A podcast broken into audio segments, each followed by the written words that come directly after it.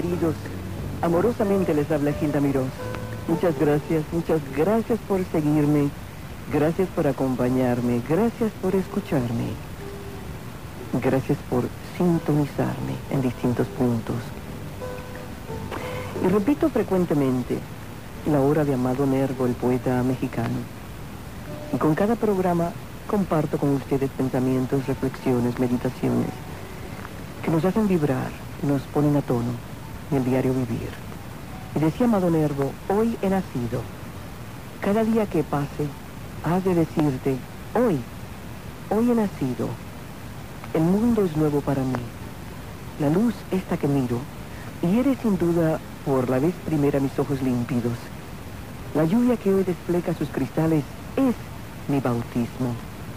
Vamos pues a vivir un vivir puro, un vivir nítido. Ayer ya se perdió. Fue malo. Bueno, venga el olvido. Y quede solo de ese ayer la esencia, el oro íntimo de lo que amé y sufrí mientras marchaba por el camino.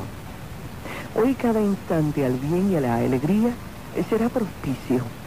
Y la esencial razón de mi existencia, mi decidido afán volcar la dicha sobre el mundo, verter el vino de la bondad sobre las bocas ávidas alrededor mío. Hoy será mi sola paz la de los otros, su regocijo, mi regocijo, su soñar, mi ensueño, mi cristalino llanto el que tiemble los ajenos párpados, y mis látidos, los látidos de cuantos corazones palpiten en los orbes infinitos. Por eso cada día que pase, ha de decirte, hoy, hoy, hoy he nacido.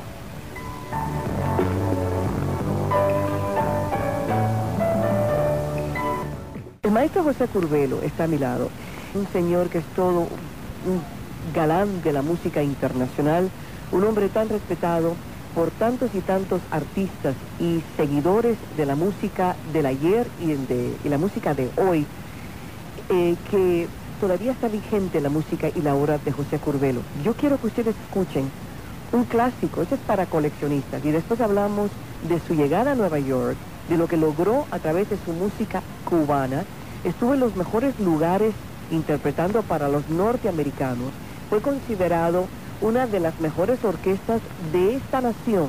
Estoy hablando del Greatest Band, The American Greatest Band. Estaba incluido José Curvelo. Después, en su evolución, se convirtió en representante de artista.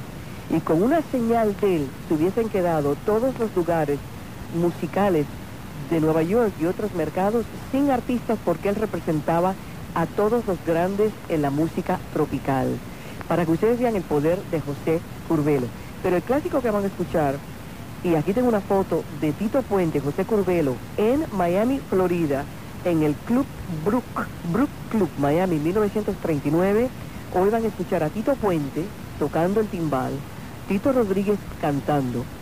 José Curvelo es el director de la orquesta, pero el primero que van a escuchar es Rumba Gallega, una, una combinación de composición del maestro Tito Puente y José Curvelo. Escucha, en 1946, luego hablamos con el maestro Curvelo.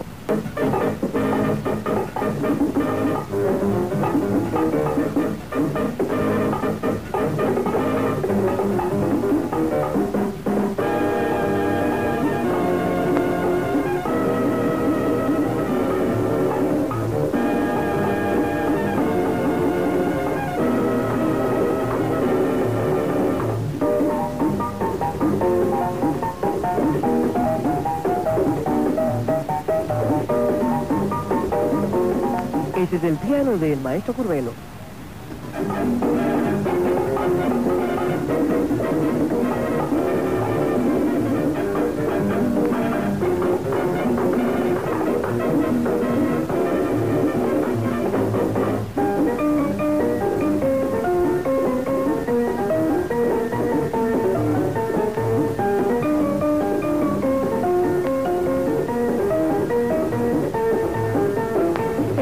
Maestro Curvelo, en el timbal Tito Puente, en 1946, RCA Victor.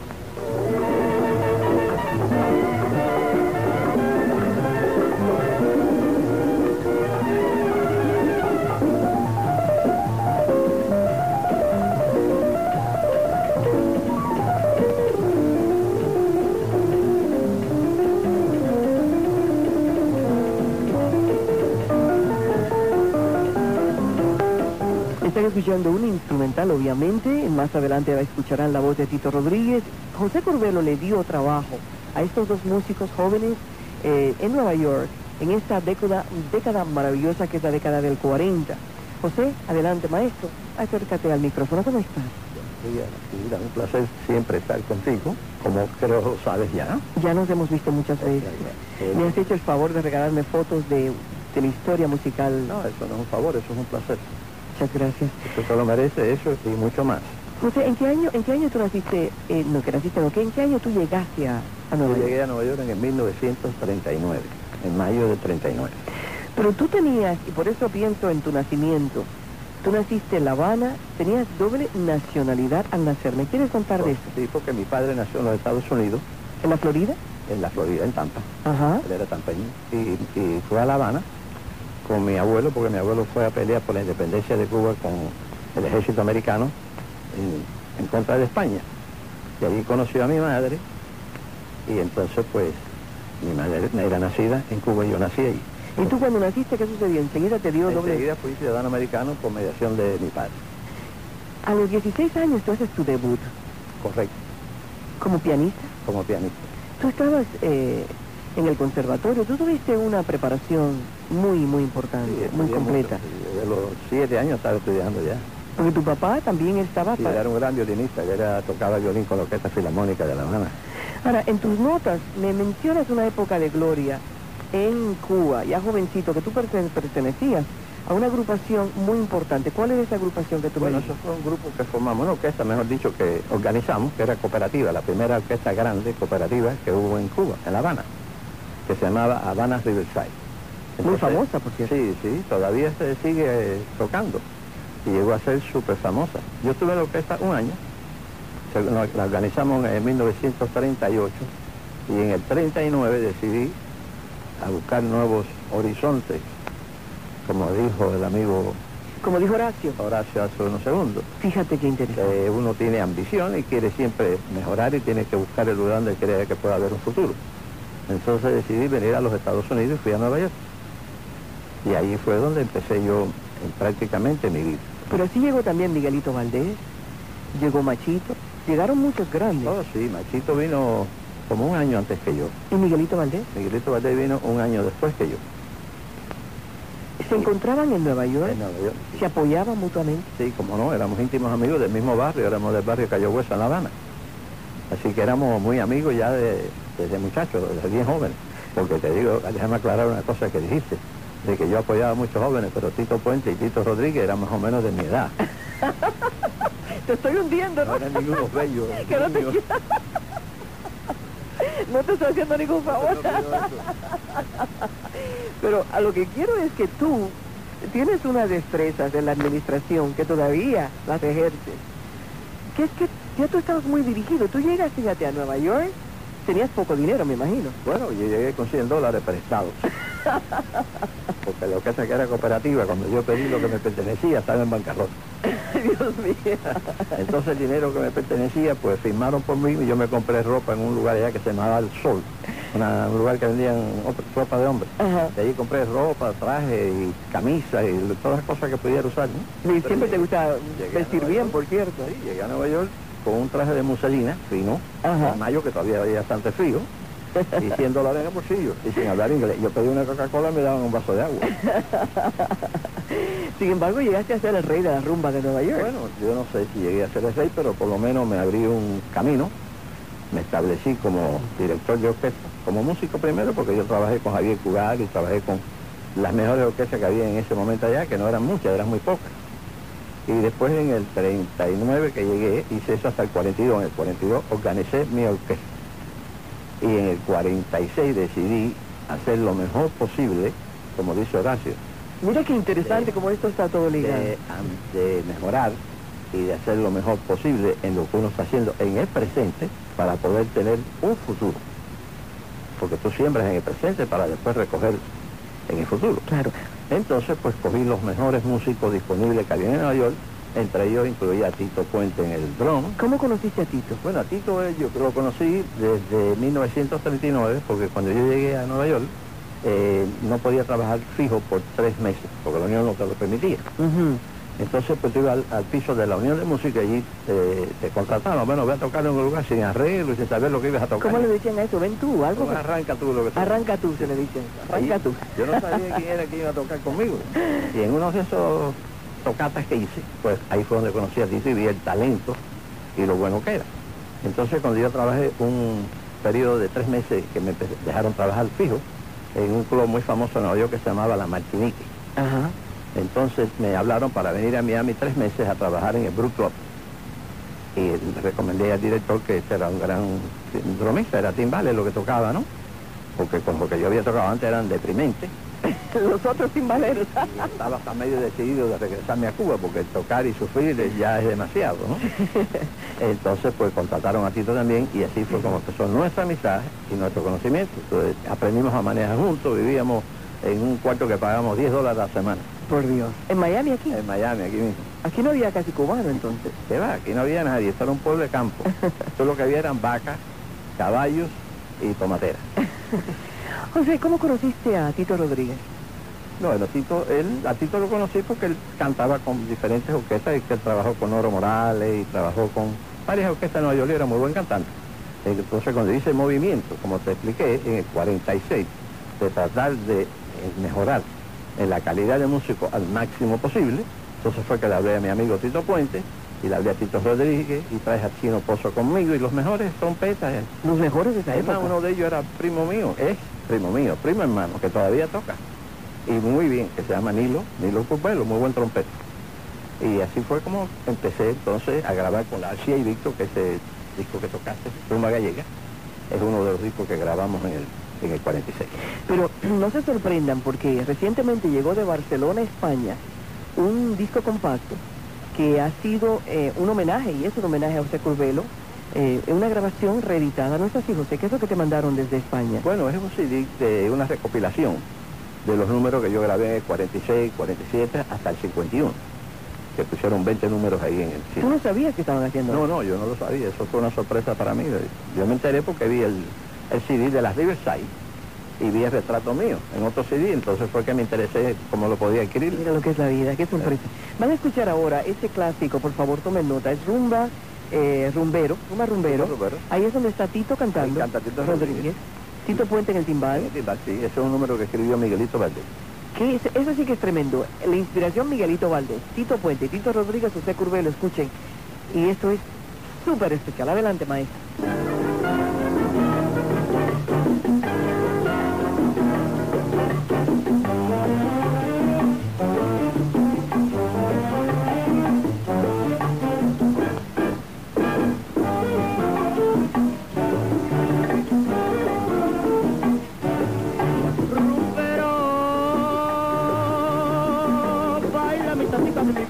Que sabroso y bueno, sabroso lo gozo niñero. Es que rumbero, rumbero bueno, rumbero malo, rumbero bueno, baila, baila la rumba. Rumbero, sí que vas a ir rumba. Ya se ha formado el guateque en mi cubano solar. Y ahorita se forma el perete cuando yo empiece a bailar. Rumba, rumba, rumberita de mi vida,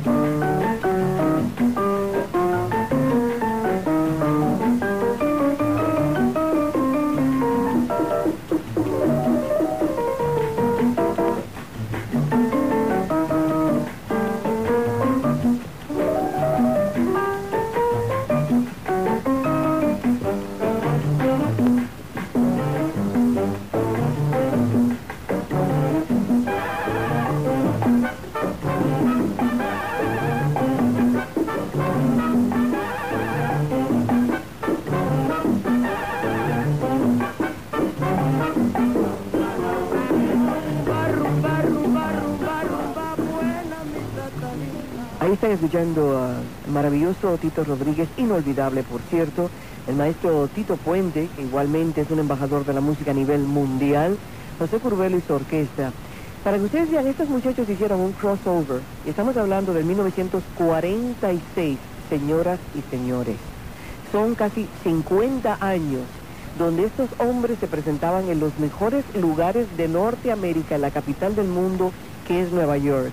No solamente que se presentaban, eran cotizados, les pagaban bien, eran respetados y eran una bandera de la hispanidad. Nosotros todos a través de los medios de comunicación le debemos a ellos mucho, porque ellos los primeros que abrieron esa línea que fue la música, que es la forma internacional, la música no tiene fronteras. José me decía fuera del aire, y yo lo sé, a ciencia cierta, que él ha sido un triunfador en este mundo y ha sido un triunfador como músico. Y eso no sucede frecuentemente. Muchos grandes músicos, músicos maravillosos, han fallecido en la pobreza. Yo recuerdo a Panchito Risset, a quien yo entrevisté en las últimas, que había perdido sus piernas, había perdido su mujer, la diabetes se lo había comido, estaba, eh, o sea, un, un fin penoso a una persona que había dado tanta alegría al mundo. Y eso no se aplica a José porque él ha sabido administrar su carrera. Eso no es cierto. Bueno, yo creo que he tratado lo mejor de mi habilidad de administrar mi vida y mi profesión. Y si estoy en una profesión, es primero porque yo nací dentro de, un, de músico, porque todos mis hijos, mis hijos son músicos, mi padre, mi abuelo. Así que yo vengo de una familia y me crié entre músicos. Pero arriba de eso, o aparte de eso, uno hace una profesión que le sea lucrativa para poder crear un futuro. Y no me, nunca me, como diré, me quise ser héroe, sino práctico. Por ejemplo, Tito Puente, Tito Rodríguez, Machito, eh, se puedo nombrar 20 más siempre hablamos, ah, mira Cugat que toca, pero mira qué música más ridícula toca. ¿Qué Cugat? Sí, Javier Cugat. Qué cayuco le decíamos, mira lo que es Connie. Pero Javier Cugat, y como yo trabajé con él, lo que es de él, éramos muy amigos. Y cuando yo iba a, Los Ángeles, pues siempre lo llamaba para saludarle, exigía que fuera a su casa, pero él tenía una mansión que valía 3 millones de dólares, tenía un Rolls Royce, un Ferrari, un Mercedes y un Cadillac parqueado delante de su casa y 20 mil inversiones y era multi, multimillonario con la musiquita de chacachaca que le decíamos nosotros. Entonces, sí, los héroes tocaban en el Palerio. Sí, sí. ¿Te das cuenta? Sí, la diferencia. Pues yo eh, nunca pude tener la suerte, porque es suerte en la vida todo es talento, trabajo, timing y suerte. Pero hay que, hay que, hay que, hay que hacer una cosa, hay que hacer una aclaración, José. Cugat, que le llamaban el rey de la rumba. entre los americanos. Entre los americanos, y que era ridiculizado por los latinos, porque, por lo que tú dices. Él le dio a conocer nuestra música a los norteamericanos. Al mundo entero. Y eso era sumamente importante. Él creó un público nuevo, que luego le sirvió y le benefició a todos los demás. Todos los demás, correcto. Es así. Correctamente. También hay que mencionar a Don Aspiazu que vistió la rumba. Si tú quieres hacer un comentario sobre... Bueno, Piazza yo lo conozco de La Habana, era amigo de, mi padre, yo lo conocí desde muchachito. Él fue el primero que vino a los Estados Unidos en el 1900, creo que fue 30, en 1930 si no me equivoco, y trabajó en el Los Fieras para los americanos, introdujo el Pino Verde, que es el manicero, que lo escribió Moisés Simon, y fue la primera orquesta de Cuba que vino, hizo ese número famoso en el mundo entero y lo presentó en Broadway y lo vistió de gala. Correcto. Hay que darle el crédito. Sin embargo, él no murió con dinero. No. Él se regresó a Cuba y tuvo un fin. Sí, bueno, pues siguió en la, en la rutina, no miró hacia adelante. Hay que mirar adelante de ti para tratar de hacer una opinión o un concepto y tú usas tu habilidad, tu inteligencia y tu esfuerzo y tu trabajo. Y entonces tratas de adquirir la meta que tú has soñado o que aspiras llegar.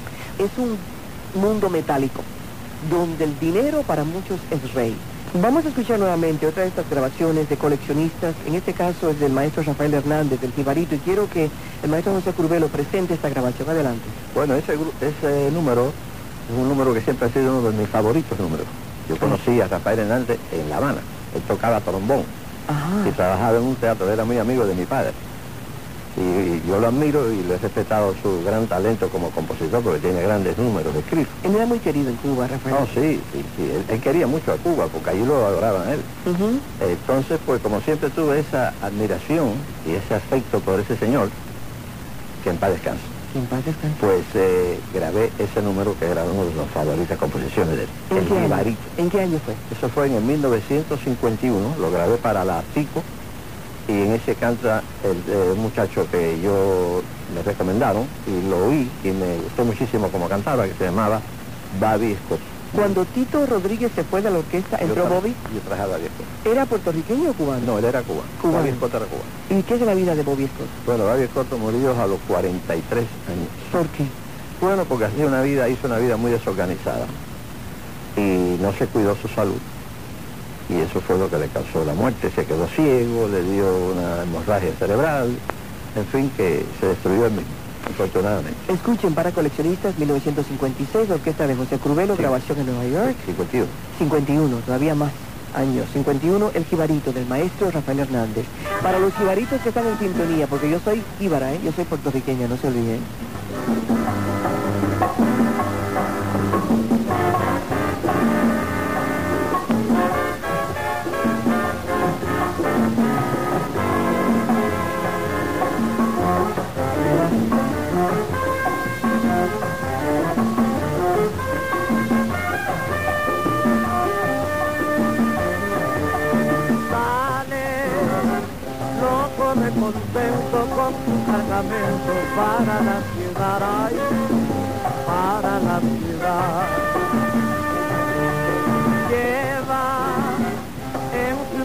Pensamiento todo un mundo lleno de felicidad, ay, de felicidad. Piensa remediar la situación del hogar que es toda su ilusión. Ay, Alegre, el pibarico va cantando así, diciendo así, pensando así por el camino. Y yo vengo la carga, mi Dios querido, un peraje a mi negrita voy a comprar. Borinque, la tierra del Edén, la que al cantar el gran cautier llamó la perla de los mares. Ahora que tú te mueres con tus pesares, déjame que te cante yo también.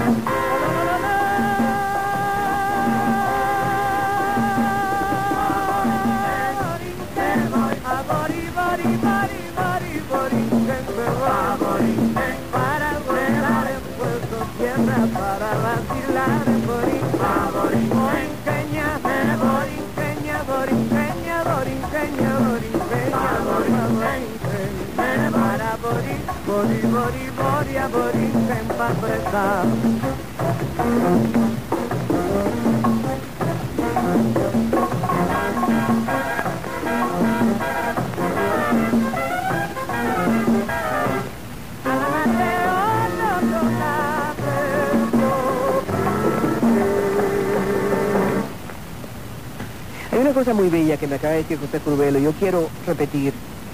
Eh, los conocedores de la historia de Latinoamérica saben que nosotros nos hemos apoyado mutuamente, todas las naciones, en las luchas por la liberación, en las luchas de independencia, en las luchas por el diario vivir. En el caso de los músicos cubanos de Nueva York, repíteme lo que me decías, José, por favor, Perfecto, de los, el- la, la población puertorriqueña, que fueron los primeros en llegar a Nueva York. sí, eran, en- siempre el puertorriqueño es muy amante de la música, muy divertido, se entusiasma mucho con la música, la aprecia. Y ellos eran los que han mantenido la música cubana. ¿En, en esa época en Nueva York? Sí, sí. Eran, el primero fue en esa época, en el 39, a los 40 y pico, eran los americanos. Esa música la mantenían los americanos. Judíos, Sí, que le gusta mucho bailar hebreo, italiano, todas las clases de nacionalidades, pero americanos. Pero entonces vino el latino, el hispano. Y el, era la base, eran los puertorriqueños lo que... Mira, se ha dado, en Nueva York se ha dado un baile grandísimo, donde estaba Celia Cruz, Machito, la Sonora Matancera, eh, Belisario López, que residía en Nueva York también, José Fajardo, en fin, te estoy hablando de nombres grandísimos, conocidos desde Cuba, enfocados al cubano. Fueron 2.000 personas, 1.800 puertorriqueños y 200 cubanos. Qué cosa grande. Bueno, quiero leerles a ustedes la lista de talentos de la de la representación o casa de representaciones de José Curbelo. O sea, José Curbelo Management representaba a los siguientes artistas para que ustedes vean cómo era el poder de este hombre en cuanto al, al mundo del espectáculo. Él representaba a Tito Puente, Charlie Palmieri, Orquesta Brother, la Charanga 76, Orquesta Nobel, a Primitivo Santos, Charanga Casino, Orquesta Sublime, Charlie Rodríguez, eh, al conjunto Candela, la Charanga Sensual, Orquesta Hidalgo, Joe Cuba, conjunto Luzonero, Charanga Creación, conjunto Crema, Larry Harlow, Típica 73, José Fajardo, conjunto Libre, conjunto Modelo, eh, Papaito, Roberto Torres, la India de Oriente, Charangos, todos eran parte del harem musical de José Curbelo. ¿Y hasta qué año tuviste esta este hasta el 51 en el hola, eh, la oficina de management. Bueno, yo en el 71 me retiré, eh, dejé Nueva York, le dejé la compañía mía a un muchacho que, era, que fue noviecito de mi hija cuando de escuela, y él era hebreo, precisamente. Entonces yo le dejé la oficina a él, porque ya me aburrí del frío y quería cambiar un poquito de buen tiempo. Y yo había eh, capitalizado, que había hecho inversiones aquí en propiedades, que, de rentas y de, negocios que yo tenía aquí. Y ya dije, bueno, ya es hora de colgar el, sable y ir a, poder vivir una vida más tranquila y no tan agitada como se vive en Nueva York. Pero como en el 75 él se volvió loco y entonces no atendía el negocio y yo recibía, yo por supuesto, yo le dejé una compañía que dejaba muchos miles de dólares semanales. Yo recibía un dinero sobre eso del deal que yo hice con ese señor. Y cuando vi que eso se estaba cayendo me llamaba Tito Puente, me llamaba Charlie Palmieri, Eric Palmieri, y todos ellos, el Arealdo si tú no vienes, esto va abajo, porque ya este señor le contaron hasta el teléfono y en la, oficina. Tiene tú una agencia de representar artistas sin teléfono. Sea, eso es increíble. Cosa. Entonces, pues decidí regresar allá. Me estuve tres meses, reorganicé, pagué 18 mil dólares de taxes y de teléfono y de cosas que se debían. Y regresé y ya era como un, un challenge, como un reto, un reto a mí mismo. Yo hice allí que tenía el poder de frizar cualquier nightclub y no tenía música, no podían abrir, porque tenía todas las orquestas. José, ¿qué quieres decir para cerrar este, este primer capítulo de nuestro encuentro? ¿Qué, qué tú quieres que diga? ¿Despedirte quieres? ¿Quieres que me despida ahora mismo? Sí, sí, si tú quieres, yo me quisiera quedar contigo toda la vida. Pero, yo no puedo, pero tienes una esposa y yo no puedo invadir. Ponle un poquito de música al maestro Curvelo, la que quieras. La... Ay, tienes unas maravillosas... Eh, quiero que sepan que el disco compacto que vino desde Barcelona se llama José Curbelo, Rumba Gallega, con Tito Rodríguez, Tito Puente y Bobby Escoto. ¿Qué quieras ahí? Les habló amorosamente Gilda Mirós.